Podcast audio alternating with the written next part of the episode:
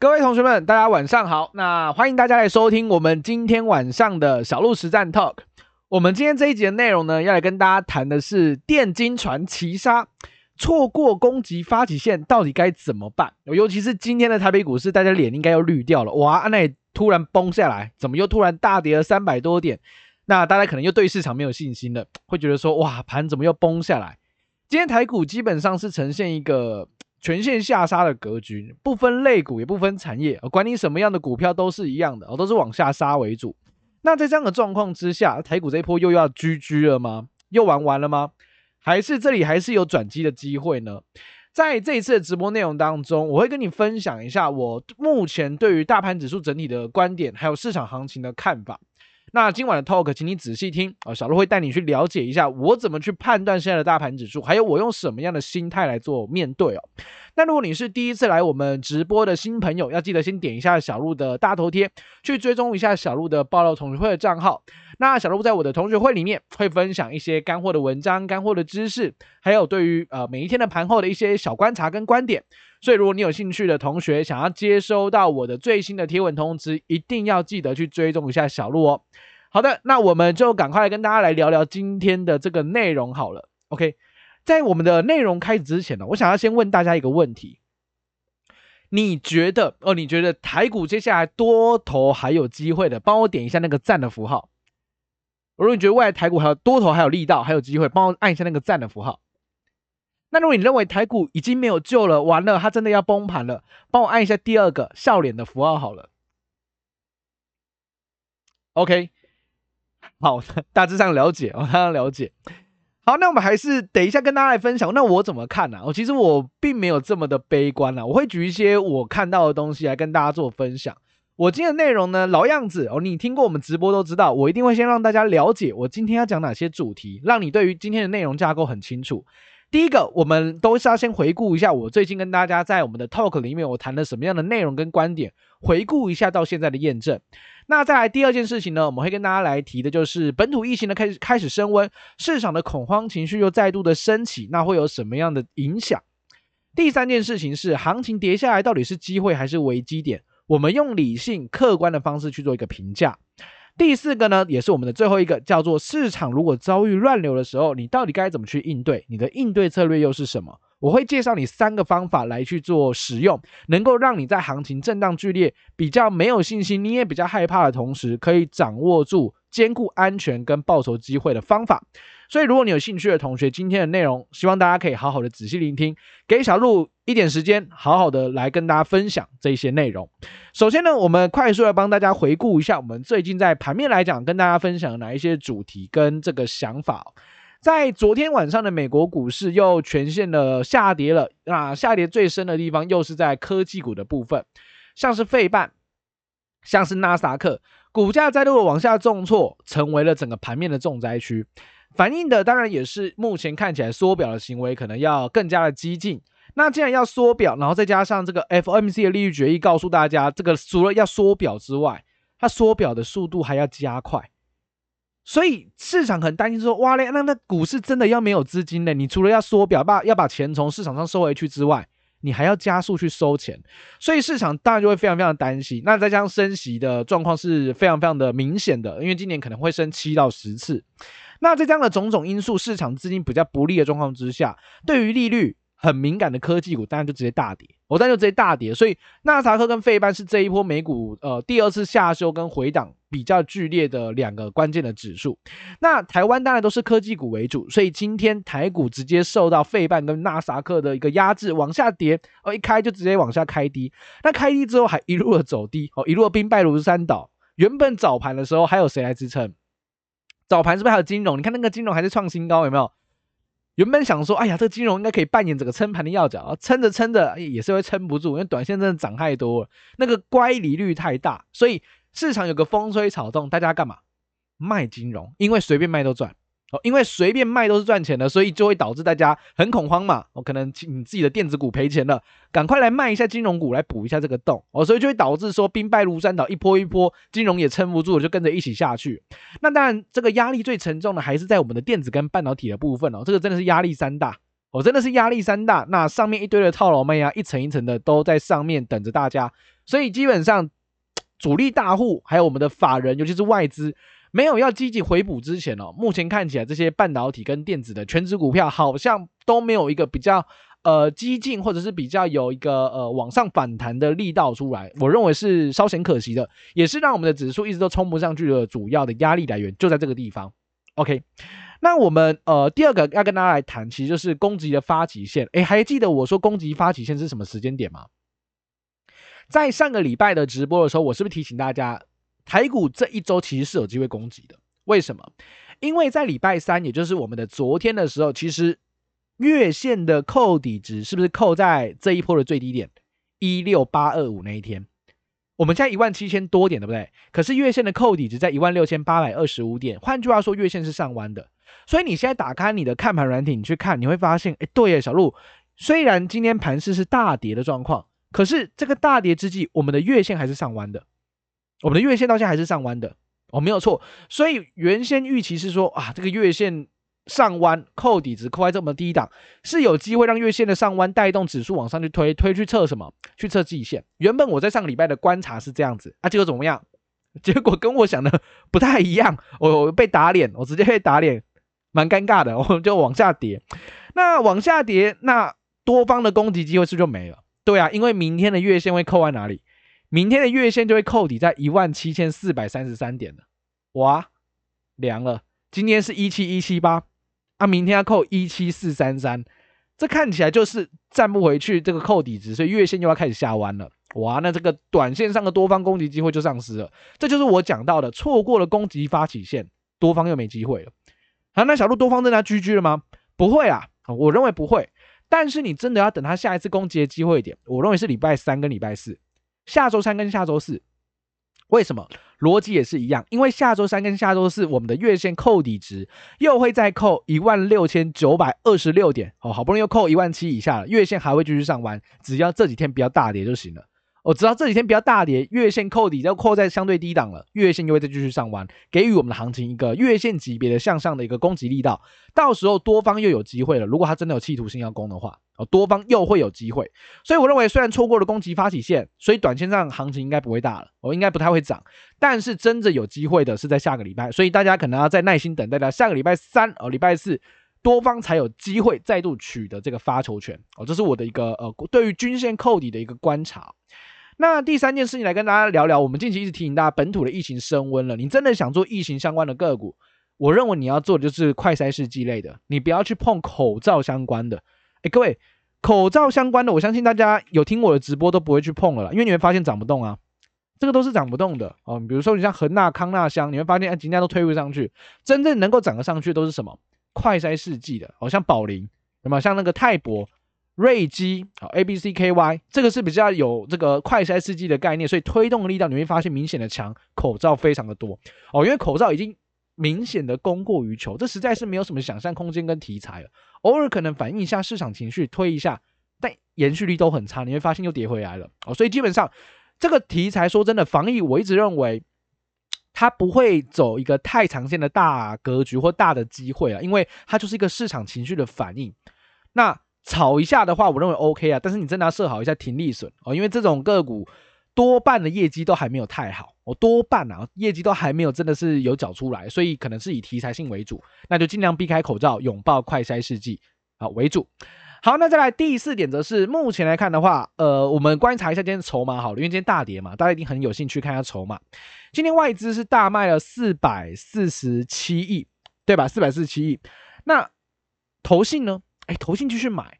投信买了十八点七亿，还记得前面有三天投信连三卖，大家很恐慌吗？会觉得说，哎呀，投信要出货了，不被他酸啦，大家一起来落跑。结果呢？结果他又这几天全部给他买回来，还继续加码。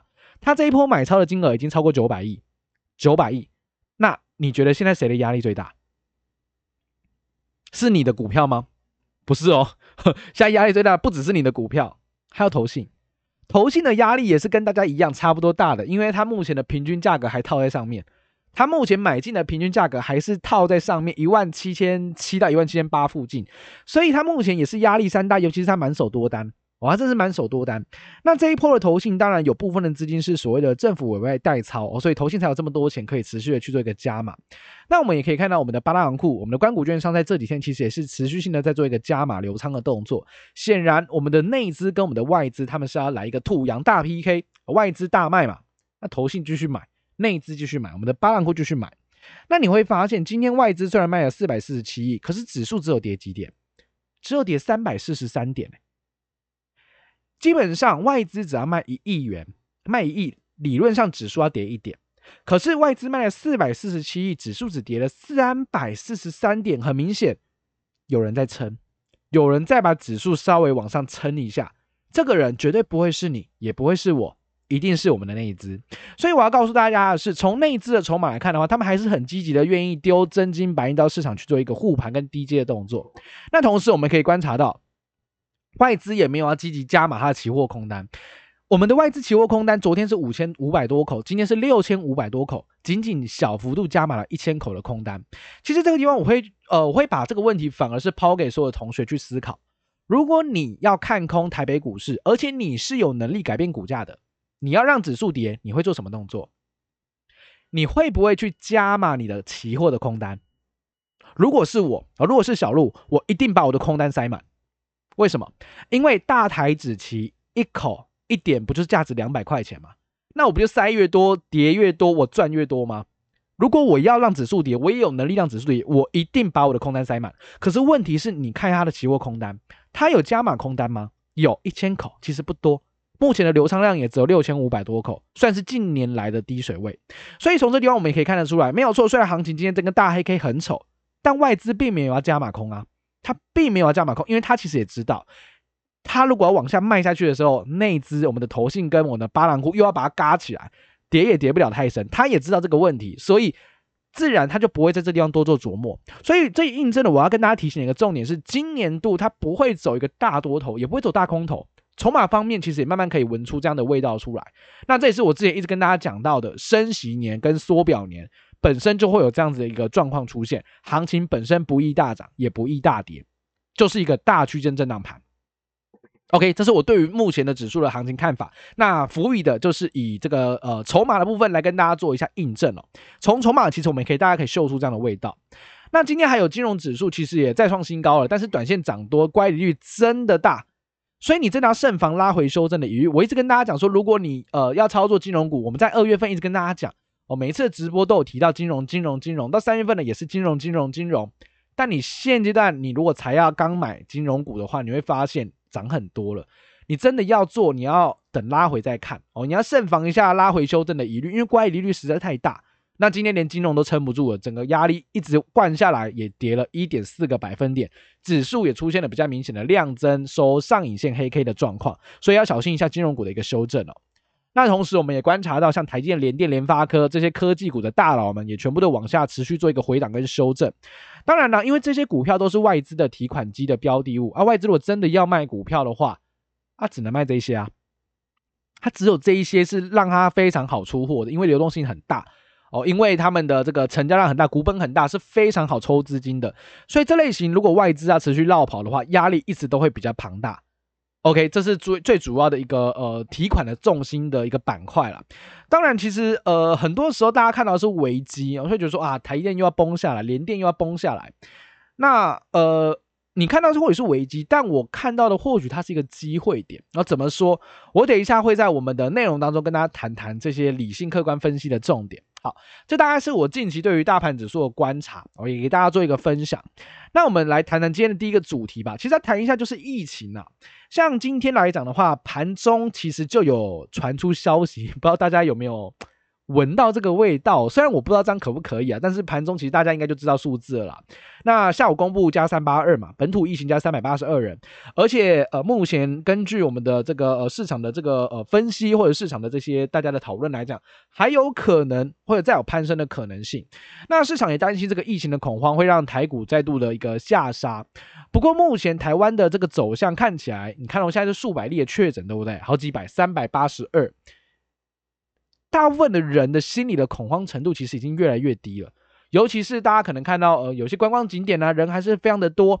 那政府在政策或者是在他们的决定上面，其实好像也没有更加的去针对这些行动去做限制。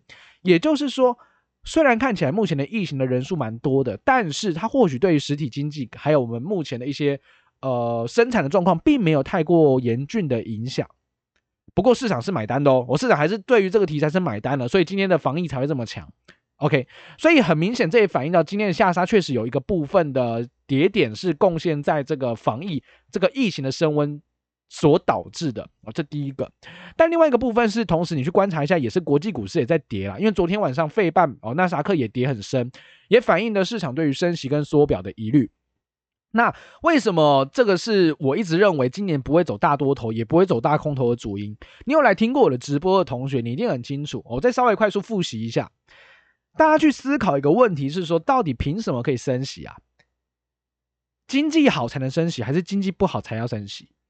升息永远都是建立在经济好的时候，经济好才有本事升息。好，这个问题来了，市场有两股力道在拉扯，第一股力道叫做哇，要升息了，要缩表了，钱会被收走，所以市场上流通的资金会变少，股票会跌，这是第一个力道。那第二个力道是什么？诶，它要能够升息，一定是经济是好的。才有本事升息，我们的经济面真的有在成长，所以一个利多，一个利空，两股力道去做一个拉扯，有时候消消涨涨，有时候大家好像觉得比较偏利空，有些人大家好像觉得比较偏利多，消消涨涨的状况之下，就是走区间震荡盘。这也是为什么我一直跟大家提醒，今年不会大多头，今年也不会大空头，它就是走区间。主要的背景在这个地方，OK，所以今天的下跌反映两件事啊，疫情跟什么国际的。缩表升息的疑虑，所以两股力道一起灌压台股，双利空的夹击，台股今天跌势就比较深哦。最主要的原因在这个地方。那第二个呃，第三点我们来谈谈哦。那这一波行情跌下来的时候，你到底该怎么看待它？呃，在投资市场里面，其实我觉得选股很重要，操作很重要，但我觉得这两个的重要性都还不及最后一个，叫心态也很重要。哦，真的是心态很重要，因为你一定要先搞清楚你自己到底在做些什么事情。很多同学可能，呃，学了很多的技术啊，学了很多的资讯，看了很多的内容，那其实到最后你会发现自己可能是一个呃非常特别的流派哦。比如说你是技术分析流派的，那你可能觉得啊，最近技术分析好像不太好用，你就去学了基本面哦，你却发现哎，基本面好像有时候有用，啊，有时候又没用啊，你又要去学了筹码面，那东弄西弄之后呢，你就会发现。自己不知道到底是什么面哦，你也可能也没有一个自己的中心思想。那在面对这种乱世啊或震荡剧烈的时候，你会发现自己比较没有办法去 control 这整个操作或控制你的投资，因为你没有一个呃想法说你到底要怎么去分析股票，或者是你到底要用什么样的方式去股票，你到底是在投资还是在投机？有些时候看到一些同学，他可能哦去发现一档股票，哇，本益比很低，结果呢，结果他利用本益比很低这个理由。去做当冲，我就觉得哇，这这样子尴尬了，哦，这样真的尴尬了，因为你去看本益比做当冲是是蛮辛苦的啦，哦，真的蛮辛苦的。这个可能就是你看了太多流派的资讯之后，不知道自己该怎么办，我，所得出了一个综合体，那其实比较可惜的。那我认为这波行情跌下来，其实就是会让大部分投资人或大部分同学感觉到压力很大，就是因为不知道该怎么办。那我在这边分享一下我的意见，我的想法。我认为这波行情掉下来，它是一个危机，没有错。因为这根黑 K 棒出来了，一堆人又开始悲观，这绝对是一个危机，没有错，这没问题。但第二个，我反倒认为它其实又是一个机会点。我理性的、客观来跟大家做分析，整个台北股市目前来讲的话，我们现在进到第二季了，对不对？第二季我认为有三大风险，你要注意。那三大风险之余，又具备了两大优势，所以其实有好有坏，这就是一直以来跟大家提醒的，今年会走区间震荡的逻辑。好，我们现在看风险在哪里好了。第一个。风险是在于美国的 Fed，我们的联准会哦，它的货币政策要开始退场了，也就是它没有要再开始印钞票了，它已经结束购债，它要开始升息，然后呢，它要开始缩表，所以这个可能会让市场上的资金开始出现抽离的状况，这是第一风险。第二风险是因为今年的获利成长率，市场普遍来讲都会有一点点小幅度的下修的预期，像智慧型手机最近就被砍得很凶哦，所以。在这样的状况之下，今年的获利成长性可能不如去年的好，也因为去年基期比较高了，所以从一些数据来看，像可能呃面板厂商的库存比较偏高啊，PC 的库存可能也比较偏高，那半导体整体的产能的扩充好像也是比较有限的。所以整体来说，企业的这个获利数字或许还会成长，只是成长幅度可能会有一些下修的疑虑。这第二风险，第三风险则是通膨。通膨因为供应链目前也是卡住的，然后呢，劳动力也短缺，然后又有所谓的碳权交易，碳的价格又往上涨，高度的通货膨胀也会让民众影响到他的消费能力。怎么说？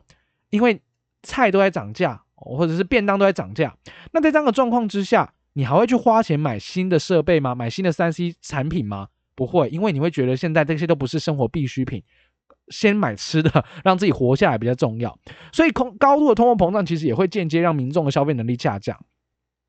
那这个时候，如果企业它没有办法去进行这些所有的原物料的上涨的成本的转嫁，那这些公司怎么办？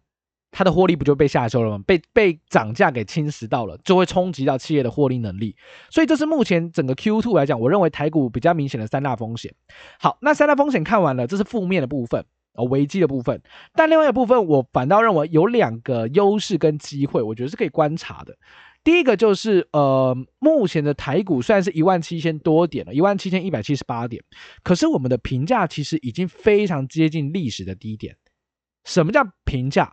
评价的概念叫做 pricing，pricing，呃，应该，呃，应该这么说，就是我们去评估我们的呃指数对照我们的获利数字。的 ratio 的比例，这个叫做估值嘛，也叫评价嘛。那目前呃，基本上法人都在估了，未来十二个月的预估本益比已经来到十二点四倍，十二点四倍。这个十二点四是什么概念？已经低于去年十月份的低点。去年十月份的时候还记得吗？去年十月份也是盘跌盘跌的那个架构，也是跌破年线，那个时间点，本益比是十三倍。那我们在疫情崩盘崩到八五二三的时候，那时候本益比也大概是十二十三倍，也就是说，目前台股虽然是一万七千一百七十八点，但是我们的评价其实已经来到相对像疫情崩盘的时候的那个低位阶，所以可以说是物美价廉的投资市场。台股是这样子，所以为什么呃我们每一次的下跌，像我们这一波的下跌跟回档，我们跌的都比美股还要来得浅，我们跌的都比亚洲股市来得更浅，因为我们的估值本来就很低了，我们本来就很便宜，所以跌的空间也有限。最主要逻辑是这个，所以我认为台股的基本面非常的好，导致我们本益超低，这就是目前台股一个非常大的竞争优势。跌可能也不会跌太深，反而是一个机会买点。这第一个，第二个是我们呃台股的龙头绩优股们具备有强大的竞争优势。像比如说，呃，有发生这种区域型的战争啊，还有升息的循环等等，其实它都不容易改变整个科技成长的趋势。那台股今年的获利动能，当然还是要看电子股嘛，因为台湾本身电子王国，你还是要看电子股的部分。那科技股还是有机会维持高成长的态势。像比如说，有一些公司，慢慢的你发现成绩单缴出来，哎，怎么还不错？怎么还不错？好像没有想象中的这么差。像我刚刚呃。有 view 到一则新闻，他还讲的是呃被动元件的股王国巨，呃二三二七的国巨，国巨这股票已经跌到大家都不认识哦，跌到大家都没有在看它了哦。他那最近公布三月份的营收，他三月份的营收创历史新高，哎哎创历史新高，你有没有发现奇怪啊？股价崩啊那怎么怎么怎么营收是历史新高？所以其实很多的呃这些电子股们，或者是这些半导体的股票们，或许你发现它现在的。股价迷迷茫茫，你可能没有太大的兴趣，但也正是因为目前被市场上提款，被市场上不看好，被市场上给悲观看待，才有这种甜甜价可以看得到啊。我常常去谈这个逻辑，就是很多时候，呃，同学们可能在股票市场里面都喜欢买所谓的呃多头排列的股票，这个没有问题，哦，多头排列本来就比较容易上涨，但是，但是你有时候反过反向来去做思考。如果没有股价跌破所有均线，如果股价都站在所有均线之上，那个就不会是相对便宜的价格。那我举个例子，像台积电好了，台积电现在是呃跌破了所有均线，对吧？一般看线的投资人可能会说：“哎呀，小路这个走空了啦，呃，跌破了所有均线，它走空了。”对，你从技术分析角度来看，确实是走空了。但是如果你把它基本面的角度尬进来，你会发现，哎。今年可以赚三十块钱左右的公司，全球竞争力 top 的公司，本一比不到二十倍，那这样的股票到底是贵还是便宜？你心中就会有一把尺。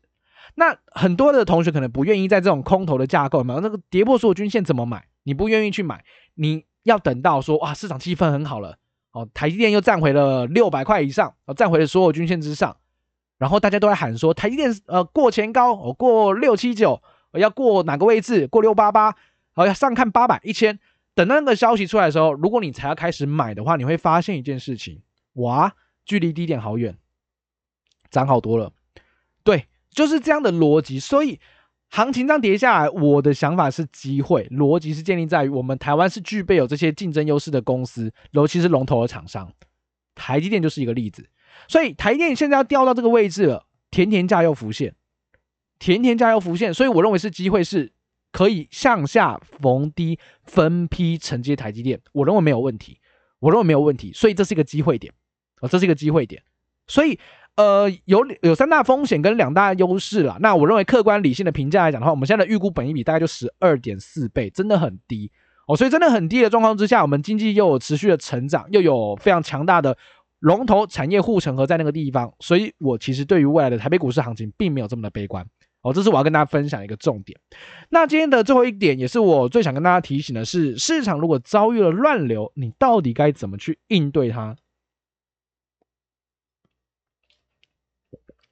三件事情啊，三件事情，这三件事情呃都蛮实用的，真的都蛮实用的。那同学们就仔细听喽。第一件事情，我建议大家做所谓的资金控管策略。资金控管策略，行情现在震荡不不稳定，对不对？你说多也 OK，你喊空好像也行哦，也就是这样子才会是震荡盘，因为没有人有把握。OK，那这么不稳定或这么呃不强也不弱的状况之下。你没有信心的话，或者是你想要再降度一下、降低一下你的投资风险的话，我会建议你，你现在就把你的投资的资金分两块，一块的部分拿去做操作，一样可以去做操作；另外一个部分，请你保留现金。那这样有什么优势？如果行情不如预期，真的摔下来，别忘了你还有一半的资金可以捡便宜加码。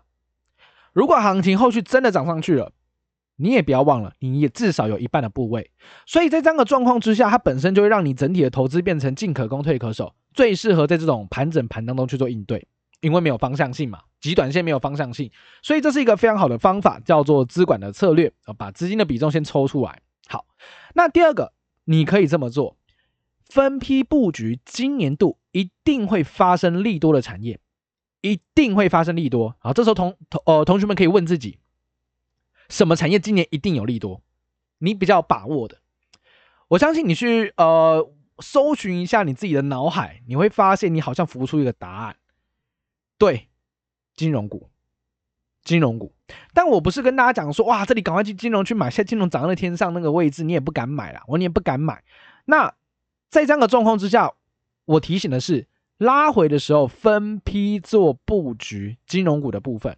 那拉回到什么程度可以去做布局跟介入，这就要看你每个人的投资习惯了。有些人可能是用均线，有些人可能是用大量成交区间，有些人可能是用关键 K 棒，有些人可能是用殖利率，呃，用各种的方法，我觉得都 OK。你就选择一个你自己喜欢、也擅长、也习惯的投资方法。因为其实这个非常的 personal。就比如说，假设我举个例子，假设小路跟你说啊，你可以看均线哦，十日均线买一份，二十日均线买一份，但实际上你可能是不相信均线的投资人，那。这个方法对你来说就是没有用的，这个意见对你来说就是没有用的，所以我会建议大家是使用你目前正在使用或相信认同的方法去分批布局金融的部分。这第一个，金融一定会发生利多嘛。第二个叫基础建设，美国、欧盟、印度、中国都要做基础建设，而且已经是 ING 的状况，所以。钢铁相关的个股，这也是我认为可以逢低分批布局的好机会。那这类的个股都也都具备什么？殖利率非常高，因为去年赚很多嘛，殖利率非常高的一个特质，所以也是一个进可攻退可守的产业。那未来几年的基础建设法案也会持续的推广，钢铁的价格将会维持高档，而且业绩应该能够持续的畅旺数年。这是我认为比较呃产业前景比较明朗的。那再加上升息循环的过程当中，基础建设的股票表现都比大盘好。哦，这件事情大家可以自己去 Google 查证哦，这是小鹿观察到的一个现象，也是法人们有做一些研究报告找出的结果。那你有兴趣的同学可以去自己自行去做个 Google。那根据历史来看，确实基础建设的股票表现的比大盘优，这是一个确定的事实。所以这个部分也是一样，今年一定会发生的利多产业可以去做一个承作。那第三个则是食品股，食品的部分哦，因为全球的原物料都在涨，那大家也都知道。大家要吃东西嘛，一定要吃东西。真奶涨了十块，你还是继续买，我、没办法，就爱喝真奶嘛。如果你是爱喝真奶的啦，那基本上这些东西在涨价，你就一定会买的话，那厂商是不是非常的有能力把这个涨价转嫁给消费者？是吧？因为你会买单呐、你一定要吃东西，你要喝东西，所以食品股也是非常能够去抗通货膨胀的这一个产业哦。所以食品类股，我不认为也是今年度一定会发生利多，而且相对抗跌的产业之一。所以这三个产业，我认为你都可以去分批布局。拉回都可以分批布局，因为这是今年的主旋律啊，今年的主旋律。我稍微偷偷透露一个小的干货资讯呐，食品类股在四月份、五月份、六月份上涨的几率是七十 percent 到八十 percent，连续三个月都是七十 percent 到八十 percent，也就是说第二季最有利的产业之一就是食品股哦，就是食品股，所以你可以多加留意食品的部分。好，那这前面两个方法都讲完了，对不对？好，我们看第三个。第三个则是，呃，我希望大家在行情这么震荡不明确的时候，你反而可以静下心来，静下心来去学习方法，去学习方法。也就是，如果你在市场上面你的呃探索了一圈之后，你可能选股的方法，你有呃东学西学，东撞西撞，哦，你有自己的一套方法，那 OK，当然没有问题。那如果你在市场上你还是没有一个比较明确的选股方案的话，那我会建议你使用的就是我们的这个呃策略交易的 App。哦，你可以直接点进小鹿的这个大头贴里面去下载我们的 APP。我们的 APP，呃，我认为啊，对于同学们有个最大的价值在哪里？我认为它最大价值不是说什么啊，它可以让你什么选每一档都标股，不可能哦，没有这种事情。但是我觉得它的价值会在于，它能够让你的交易非常的 SOP 化。